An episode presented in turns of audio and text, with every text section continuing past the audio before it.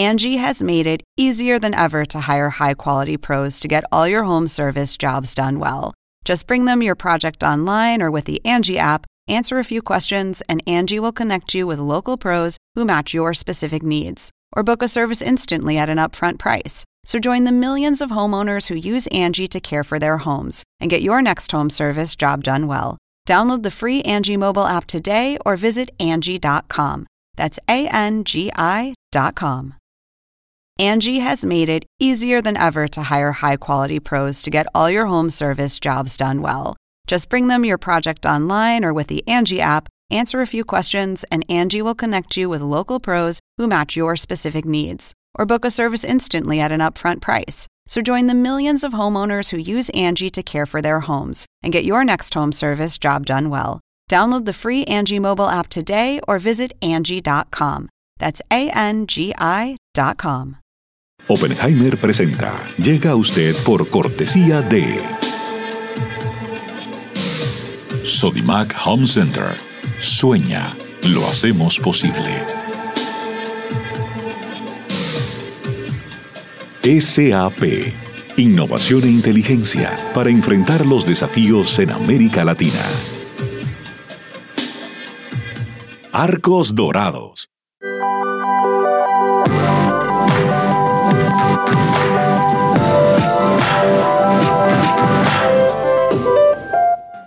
En Buenos Aires, Argentina, UADE. Una universidad con pasión por enseñar. UADE, una gran universidad. Ingresa en lacaja.com.ar, asegura tu auto y llévate un 15% de descuento por medio año. La caja, así de simple.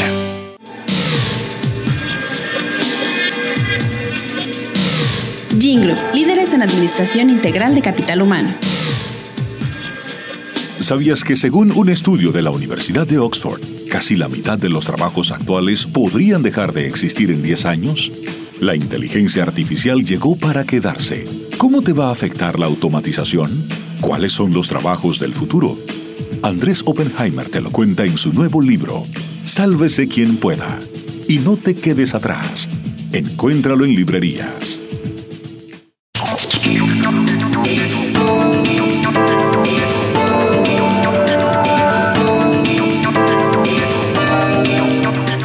Hola, ¿qué tal? Soy Andrés Oppenheimer. Gracias por estar con nosotros.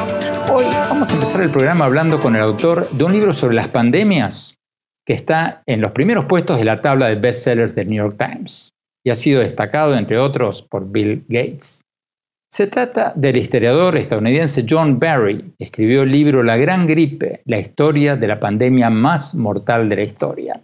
Se trata de la gran pandemia de gripe española que arrasó con el mundo en 1918. Causó más de 50 millones de muertes de ese entonces, según el Centro para el Control de Prevención de Enfermedades de Estados Unidos, lo que ajustado a la población mundial de hoy serían unas 220 millones de personas, según este libro.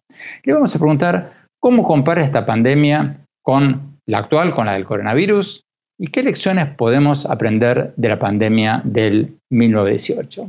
Y después vamos a cambiar de tema. Vamos a hablar con el flamante ganador del premio Alfaguara de novela, el escritor mexicano Guillermo Arriaga.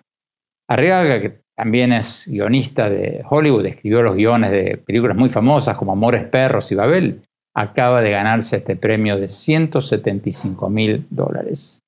Yo afronto la, escritura de, de una película como si fuera una obra literaria. Pongo el mismo cuidado en el lenguaje, el mismo cuidado en las estructuras, corrijo una y otra vez.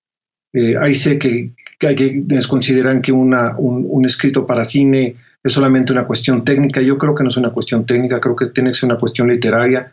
Y más tarde en el programa, mi opinión sobre cuáles son los tres países latinoamericanos que han sido más exitosos en la lucha contra esta pandemia se los voy a nombrar con nombre y apellido y vamos a analizar qué hicieron bien, por lo menos qué hicieron mejor que muchos otros.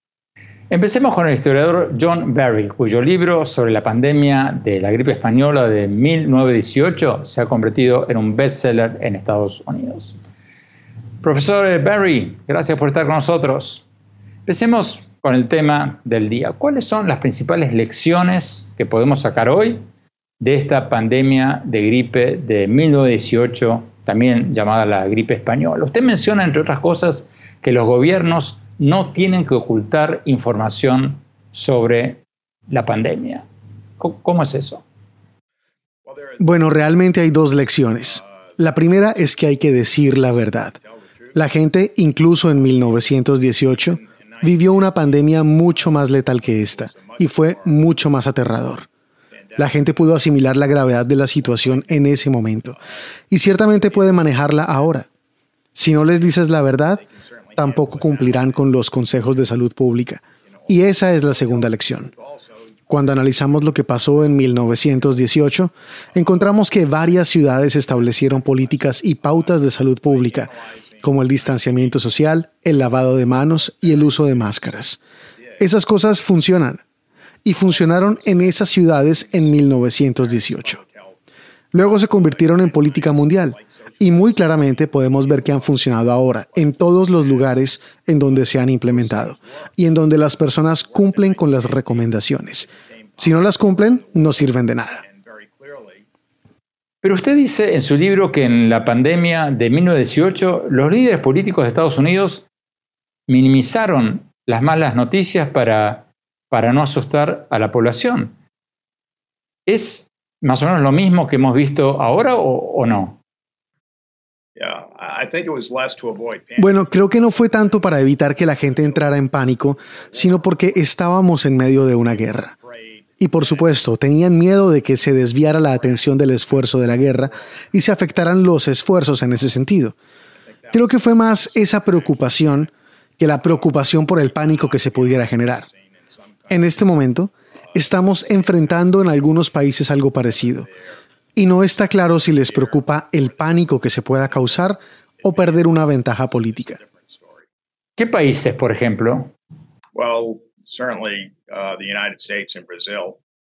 Bueno, ciertamente me viene a la mente Estados Unidos y Brasil. Estados Unidos, por supuesto, porque la Casa Blanca se tomó las cosas en serio en un momento dado, incluso dijeron que estábamos en guerra con el virus, pero antes de esa declaración intentaron minimizarlo, trivializarlo, dijeron que era un engaño del Partido Demócrata para socavar la administración de Donald Trump. Y después de que hicieron esa declaración y recomendaron cerrar el país, una vez más trataron de minimizar la amenaza. Pero también es cierto que la operación política en la Casa Blanca, los asesores de salud pública en la misma administración, el Instituto Nacional de Salud y el Centro para el Control de Enfermedades han dicho la verdad. Lo han tomado muy en serio y continúan haciéndolo. Brasil es probablemente incluso peor que Estados Unidos en términos de lo que el presidente ha hecho allí. Creo que se ha referido al virus como algo que no es peor que el resfriado común o que es comparable a la gripe.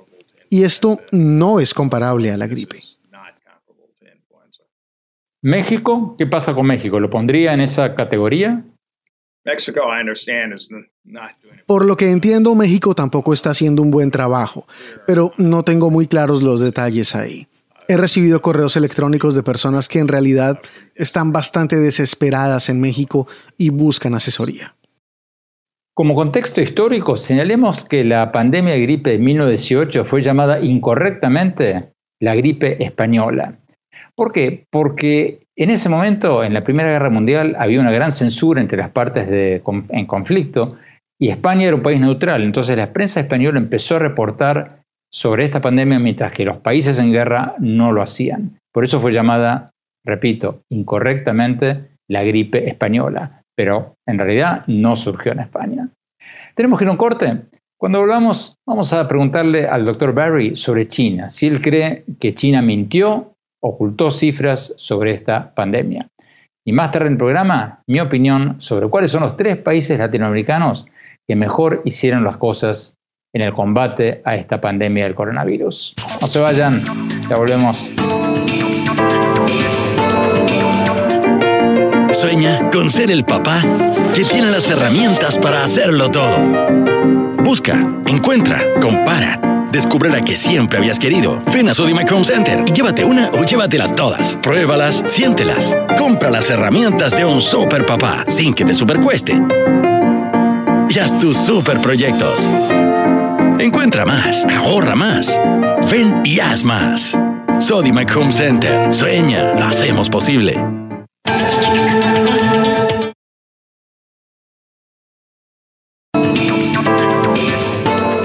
Gracias por seguir con nosotros. Estamos hablando con John Barry, el autor, el historiador que escribió este libro sobre las pandemias, sobre la gran pandemia de gripe española de 1918, que está ahora en los primeros puestos de la tabla de bestsellers del New York Times.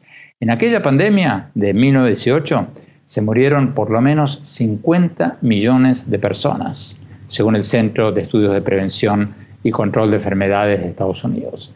Algunos historiadores dicen que la cifra es mucho mayor.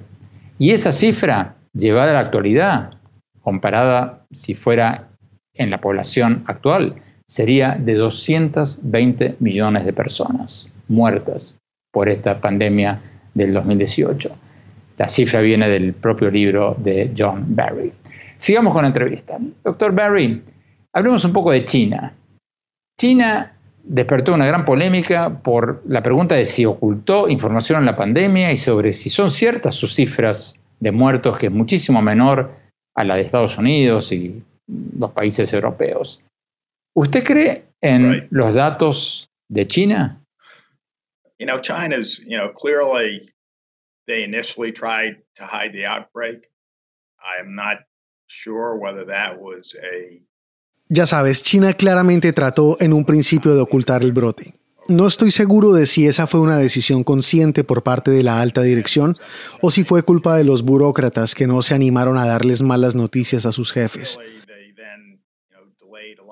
Luego retrasaron claramente el acceso a la información de la Organización Mundial de la Salud o el Centro para el Control de Enfermedades, pero hicieron algo muy importante en términos de cooperación y fue que compartieron el genoma del virus el 12 de enero con el resto del mundo, bastante temprano, lo que les permitió a los científicos de todo el mundo ponerse a trabajar rápidamente en medicamentos terapéuticos y en vacunas. Creo que eso fue muy importante, muy cooperativo, pero en otros aspectos, por supuesto, no han ayudado mucho. Entonces, me preocupa la reacción que ha tenido China. Doctor Barry, una de las cosas que me inquietó de su libro es que usted dice que la pandemia de gripe española de 1918 de alguna manera causó o condujo al ascenso de Hitler en Alemania y que llevó de alguna manera a la Segunda Guerra Mundial. Porque usted dice que el entonces presidente de Estados Unidos, Woodrow Wilson, se contagió de la gripe, de la pandemia, quedó muy mal física y mentalmente, y que todo, todo eso lo llevó a decisiones que condujeron años después a la Segunda Guerra Mundial. ¿Cómo fue eso? ¿Por qué? Well, you know, it's a little bit of an overstatement of, of what I bueno, ya sabes, es un tanto exagerado decir que yo llegué a una conclusión, pero ciertamente sugerí esa posibilidad. El virus de la influenza en 1918 no se comportó como otros virus de la gripe. Número uno, fue más virulento. Número dos, podía unirse a las células directamente en el pulmón, lo que el virus tradicional no hacía. Y precisamente por eso fue tan virulento.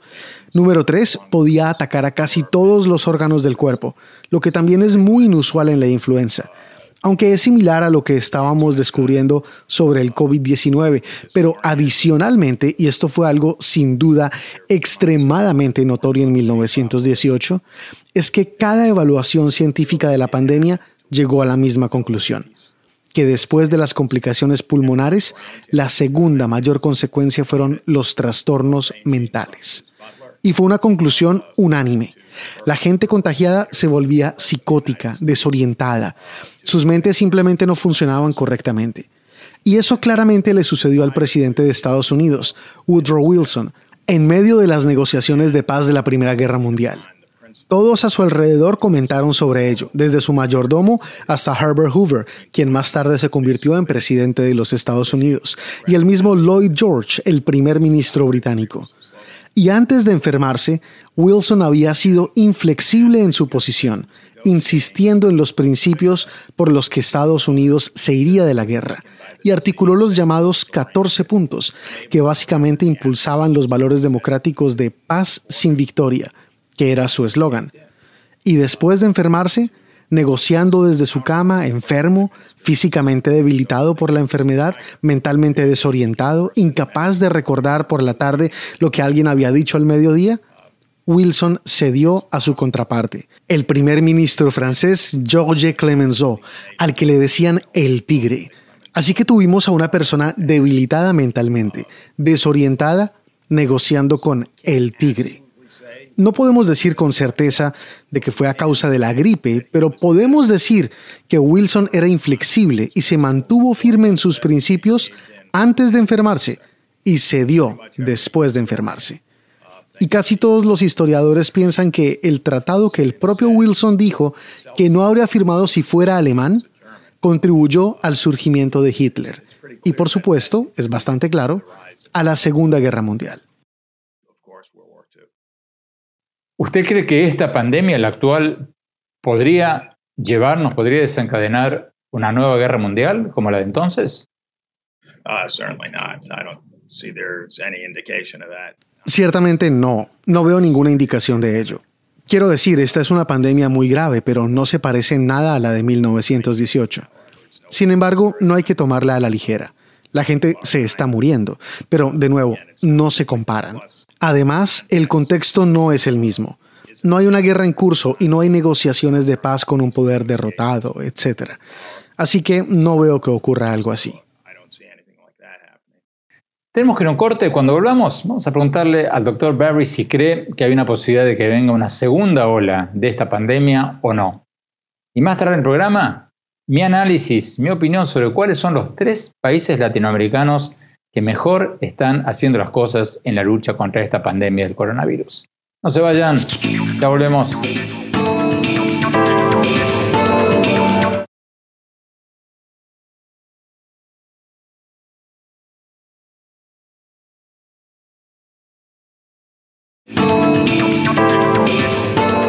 Gracias por seguir con nosotros. Estamos hablando con el historiador John Barry, cuyo libro sobre la gran pandemia de influenza, la gran gripe española de 1918, está en los primeros puestos de la tabla de bestsellers del New York Times.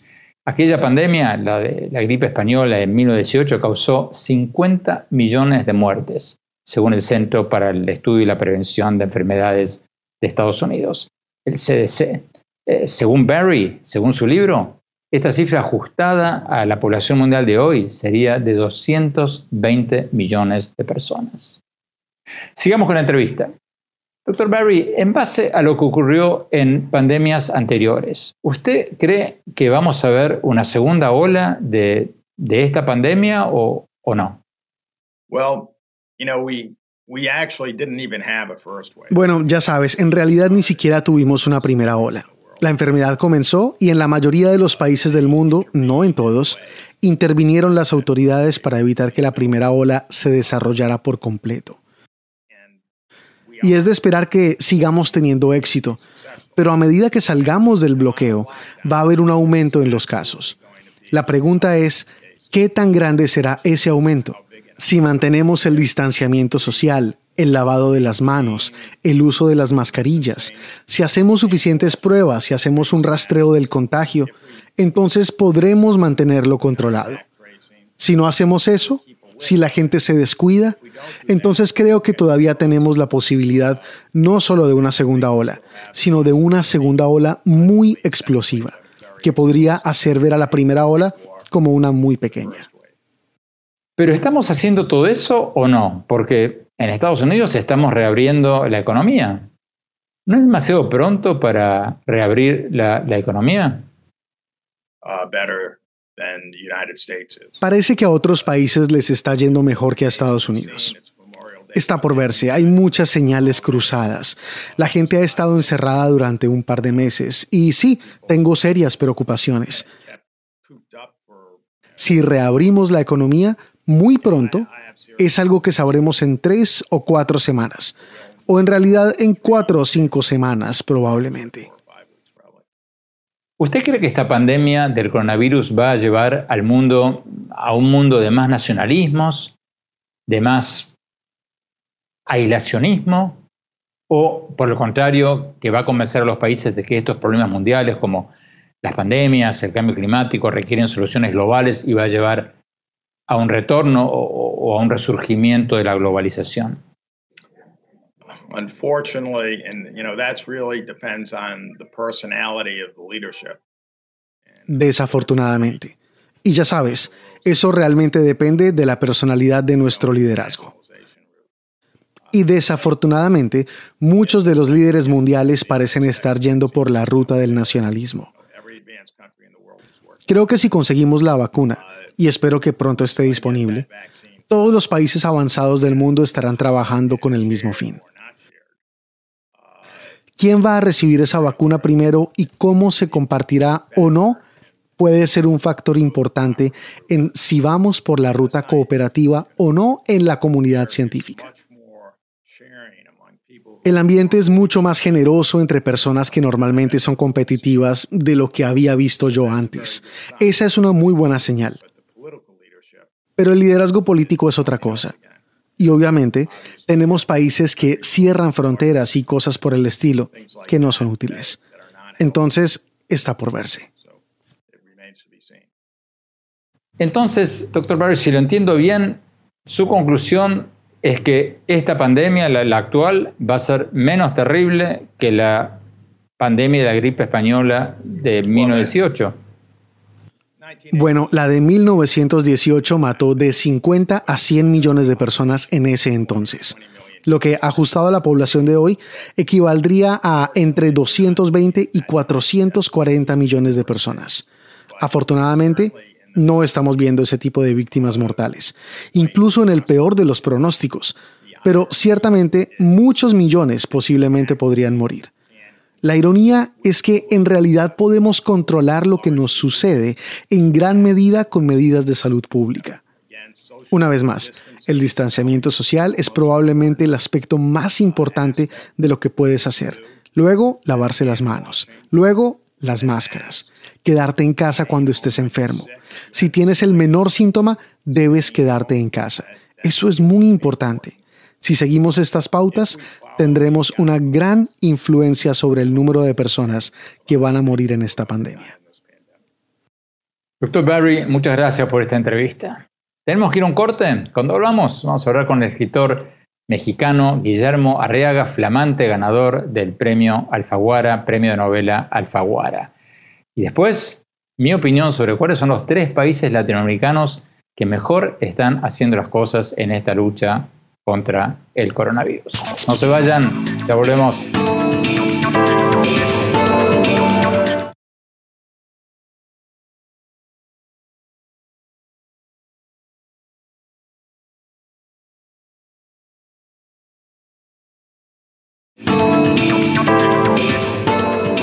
Gracias por seguir con nosotros. Vamos a la entrevista con el escritor mexicano Guillermo Arriaga, el escritor que acaba de ganar el premio Alfaguara de novela, un premio de 175 mil dólares. La novela que ganó, la novela que escribió, se llama Salvar el Fuego. Arriaga es un conocido guionista de Hollywood, ha sido el guionista, entre otras, de películas famosas como Babel y como Amores Perros. Y ahora acaba de ganar este premio. Veamos lo que nos dijo.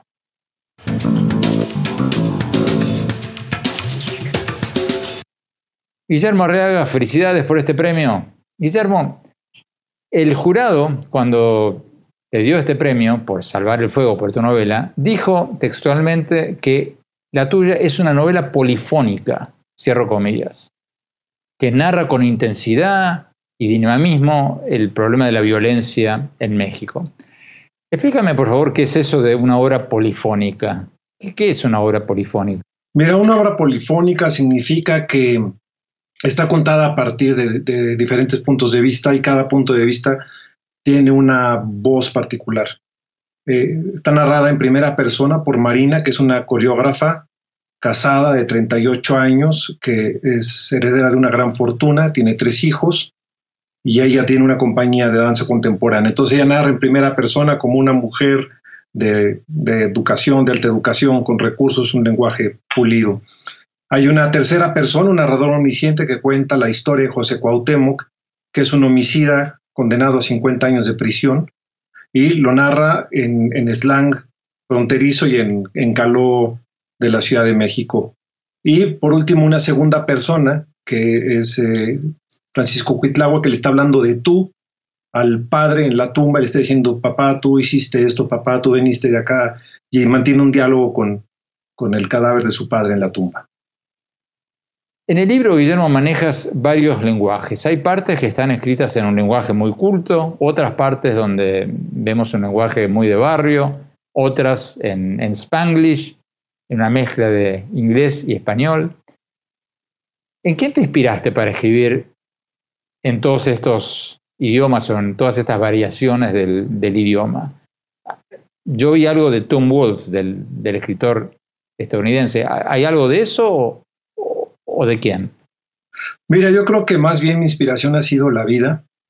Eh, yo crecí orgullosamente en este barrio, Unidad Modelo, y, en la Unidad Modelo, pues empecé a, ganar una serie de, historias, gente que ha estado en la cárcel, que te cuenta qué ha sucedido, eh, y luego viajo mucho a la frontera, voy unas cinco o seis veces a la frontera desde que soy niño, desde los 12 años he estado yendo de manera constante a la frontera, entonces eh, pues fui recopilando historias a lo largo de, la vida y esa, ha sido fundamentalmente la inspiración para contar esta novela.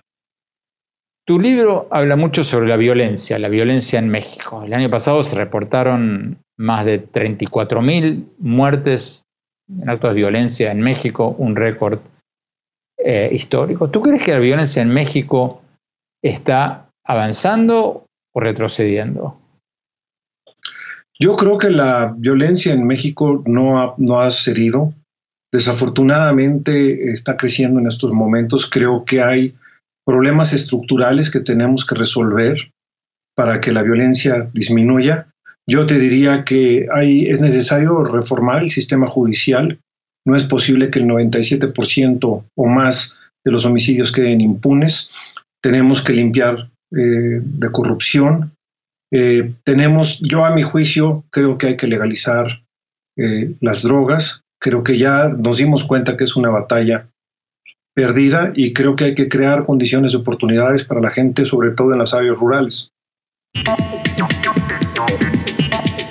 Tenemos que ir a un corte. Cuando volvamos, seguimos hablando con el escritor mexicano Guillermo Arriaga, el flamante ganador del premio Alfaguara. Y después, mi opinión sobre cuáles son los tres países latinoamericanos que mejor hicieron las cosas en este combate contra la pandemia del coronavirus. No se vayan, ya volvemos.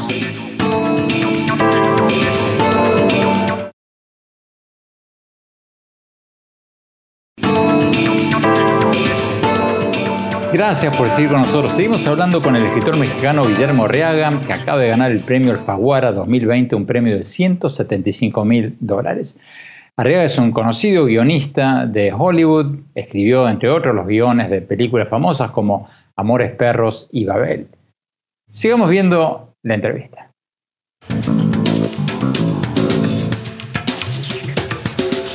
Guillermo, en el bloque anterior estábamos hablando sobre la violencia en México. ¿Tú crees que el presidente Andrés Manuel López Obrador ha hecho lo correcto involucrando al ejército en la lucha contra la violencia o no? Mira, yo eh, que viajo mucho, digo, por la frontera y que ando por brechas y por rancherías y por ejidos, me he topado siempre con el ejército y puedo decirte que es una de las instituciones que más respeto. Nunca he tenido un problema con un militar. Siempre han sido gente honesta, directa y la mayor parte de los casos, por lo menos lo que me ha tocado, absolutamente incorruptibles. Pero creo que no es la función de los militares. Es más, no creo ni siquiera que ellos quieran estar eh, involucrados en esas tareas. Es necesario crear una fuerza civil, una fuerza organizada que pueda resolver el problema y no recurrir una vez más a los militares, que luego son denostados por esta tarea y no tienen las herramientas para cumplirla como debe ser. Hablemos sobre el narcotráfico. ¿Está avanzando o retrocediendo México en su lucha contra los narcos? Yo, yo creo que eh, mientras haya una demanda eh, grande en los países del primer mundo, México seguirá teniendo estos problemas de, violencia y de, narcotráfico. Por eso creo que ya es momento de legalizarlas, ya es momento de que este baño de sangre se acabe. Eh, y, sí creo que hay muchos intereses que están impidiendo esta, esta decisión tan fundamental que se debe tomar. Concretamente. Sí, yo creo que la legalización de, las drogas. Pero concretamente, ¿qué intereses? Bueno, pues yo creo que, que hay mucho dinero involucrado, hay muchos políticos involucrados. Eh, platicando con, con eh, productores americanos que me han dicho siempre que quieren hablar de los cárteles mexicanos, digo, ¿qué sucede con la droga en los Estados Unidos? ¿Quién se queda con ese porcentaje enorme entre el kilo de cocaína que coloca uno en El Paso, Texas, a que llegue a Washington, a Oregon, a Wyoming. Entonces, hay que preguntarnos quién, quién está impidiendo que, se legalice, ¿Qué, ¿Qué, sucede detrás de esto que no se legaliza, qué, qué intereses hay. Yo no los tengo claros, eh, no, no soy periodista, pero me imagino que debe haber intereses muy poderosos para que un negocio de este tamaño no, no permanezca prácticamente intocado. Volviendo al libro, Guillermo, el lanzamiento del libro por, por esta pandemia tuviste que hacerlo por las redes sociales, ¿verdad? Lo hiciste básicamente por, por Twitter. Mira, pues eh, fue una situación eh, pues a la que hay que adaptarse. Y creo que la forma de adaptarnos fue usar las redes, usar los en vivos, usar este, este medio como el Skype. Por cierto, te agradezco mucho el espacio, Andrés. Y, bueno, como no pude presentar el libro en Madrid el 19 de marzo, hice una presentación por Twitter, que según me han dicho, no, no tengo forma de comprobarlo, ha sido la más vista, la presentación de un libro más vista en la historia. Ya tiene 172 mil vistas, la, dura una hora y cuarto, por si alguien está interesado en verla, está en arroba g-arriaga.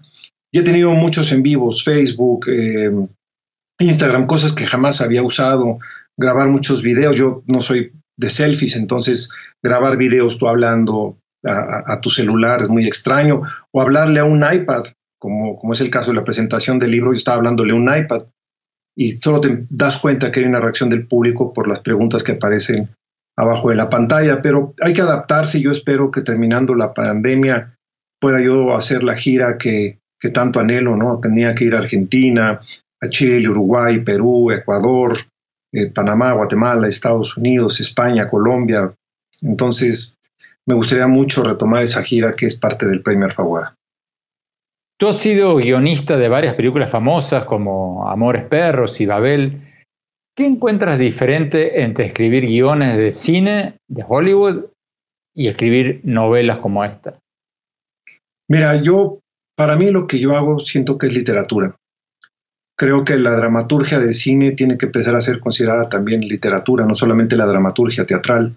Entonces yo, yo afronto la, escritura de, de una película como si fuera una obra literaria. Pongo el mismo cuidado en el lenguaje, el mismo cuidado en las estructuras, corrijo una y otra vez.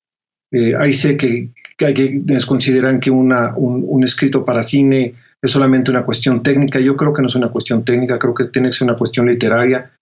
No puedo olvidar que una estrella de cine, un productor, un director, un fotógrafo, eh, va a leer esta obra y va a decidir si entra o no entra una película, dependiendo de si se involucra o no se involucra con la historia. Entonces yo abordo la escritura como si fuera una pieza literaria. Finalmente, Guillermo, ¿quiénes son los autores en que te inspiras más para escribir tus novelas? Sí, mira, yo creo que hay, hay, hay dos escritores que para mí son fundamentales, que me, enseñaron que hay dentro de una historia y una estructura que hay que descubrir. Fueron en primera instancia William Faulkner, que creo que para mí es el escritor más importante eh, de los Estados Unidos en el siglo XX, y Juan Rulfo. Juan Rulfo con lo que hizo en, el, en Pedro Páramo y en Llano en Llamas es una medida a seguir. Si te hablo de otros escritores que me han influenciado grandemente, podría decirte Stendhal, Dostoyevsky, Tolstoy, em, Pío Baroja, por supuesto, eh, Borges, Martínez Guzmán, eh, Hemingway. Estos son escritores que me han influenciado y son escritores que creo que hacen que la historia prevalezca antes que hacer un experimento formal si hace un experimento formal es para contar una historia. ¿Y de los escritores vivos, contemporáneos? Ah, de los escritores contemporáneos hay, hay varios que, que, me han gustado mucho. Pedro Juan Gutiérrez es uno de ellos, el escritor cubano. Creo que su literatura es descarnada, es poderosa. Mircea Cartarescu, el rumano, también me parece un gran escritor. Samantha Schweblin, eh, Mariana Enríquez, eh, Selva Almada en Argentina, estas jóvenes escritoras también. En México hay una nueva escritora, Aura Shilonen, que escribió Campeón Gabacho, que la recomiendo. Eh, Julián Herbert, también en México. Guadalupe Netel, Fernanda Melchor, creo que son escritores que vale la pena leer ahora. Tenemos que corte. Cuando hablamos, mi opinión sobre cuáles son los tres países latinoamericanos que mejor han hecho las cosas en la lucha contra la pandemia del coronavirus. Se los voy a nombrar. No se vayan, ya volvemos.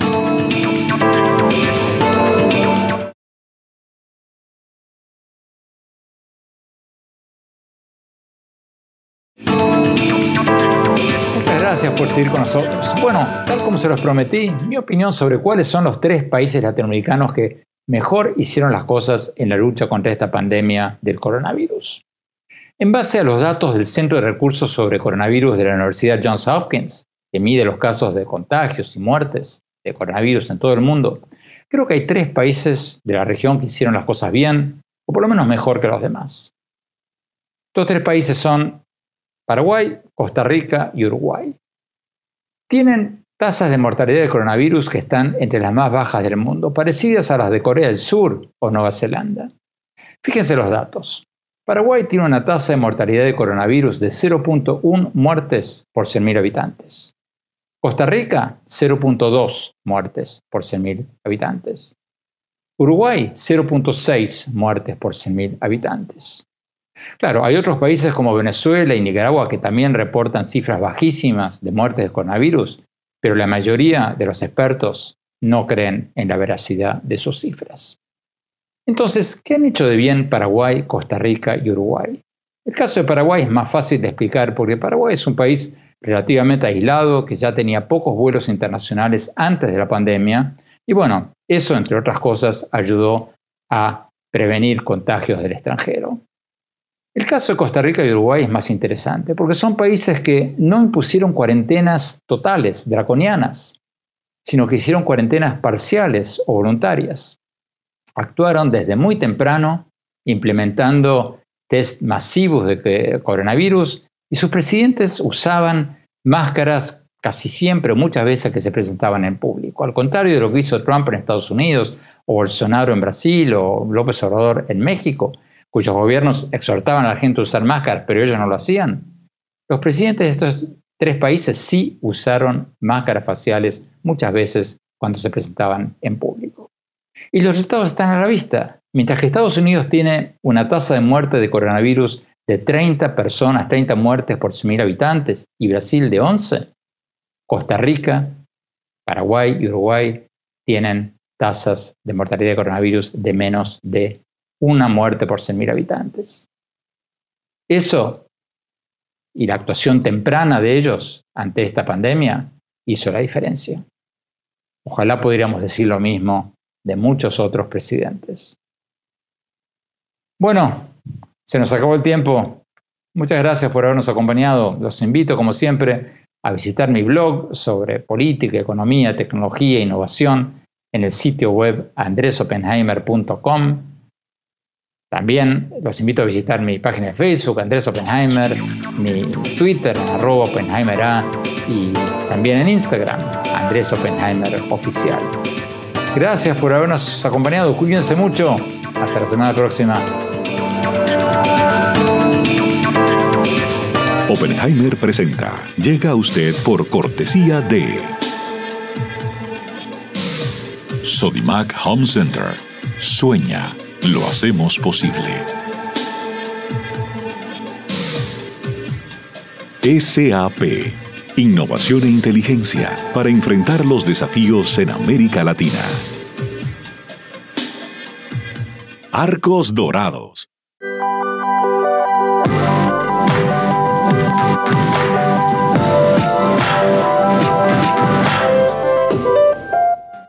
En Buenos Aires, Argentina, UADE una universidad con pasión por enseñar.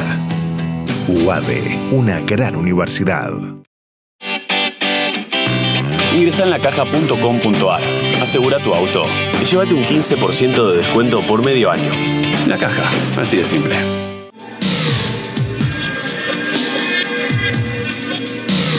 Jingle, líderes en administración integral de capital humano.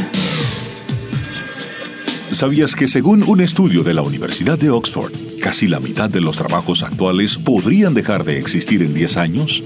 La inteligencia artificial llegó para quedarse. ¿Cómo te va a afectar la automatización? ¿Cuáles son los trabajos del futuro? Andrés Oppenheimer te lo cuenta en su nuevo libro, Sálvese quien pueda. Y no te quedes atrás. Encuéntralo en librerías.